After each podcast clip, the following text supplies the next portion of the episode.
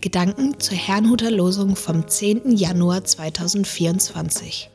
Der Losungstext aus Psalm 34, Vers 15 lautet: Lass ab vom Bösen und tue Gutes, suche Frieden und jage ihm nach. Der Lehrtext dazu steht in Römer 14, Vers 19. Lasst uns dem nachstreben, was zum Frieden dient und zur Erbauung untereinander. Es spricht Pastor Hans-Peter Mumsen. Dem Frieden nachjagen. In den heutigen Bibelversen geht es darum, dem Frieden nachzujagen bzw. dem nachzustreben, was dem Frieden dient. Offensichtlich ist Frieden nicht etwas, das man einfach so in der Tasche hat.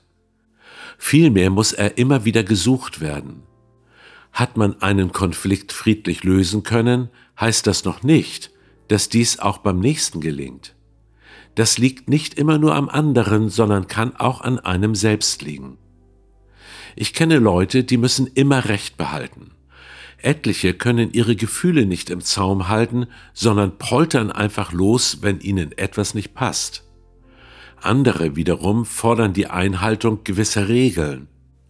Und so manch einer ist schnell dabei, beim Gegenüber böse Motive zu vermuten. All das sind Verhaltensweisen, die wohl kaum dem Frieden dienen und auch nicht zu einer Erbauung untereinander führen. Nun können wir ja nicht einfach aus unserer Haut schlüpfen. Unsere Prägungen, Befürchtungen und Sichtweisen sind ein Teil von uns. Was wir Christen aber nicht vergessen sollten, der Geist Christi ist auch ein Teil von uns, sogar der wichtigste. Wenn der Geist des Friedefürsten in uns lebt, kommt es meiner Ansicht nach darauf an, diesem Geist bei einer Auseinandersetzung Raum zu geben. Frieden fängt immer bei uns an, selbst wenn unser Gegenüber noch nicht dazu bereit ist. Nun sagte mir ein Christ, Jesus wäre ja auch nicht immer friedfertig gewesen. Auch er habe gestritten und sogar gedroht. Das stimmt. Doch wem hat Jesus gedroht? Waren es die Prostituierten oder Zöllner? Nein, es waren Personen, die im Namen Gottes auftraten, Gott aber nicht ernsthaft suchten. Jesus hat ihr Motiv ans Licht gebracht und sie vor dem Gericht Gottes gewarnt.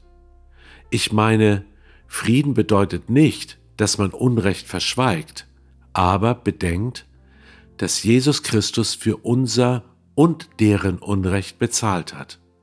Ich benötige also Vergebung genauso wie mein Gegenüber. Ist das nicht schon der erste Schritt in Richtung Frieden?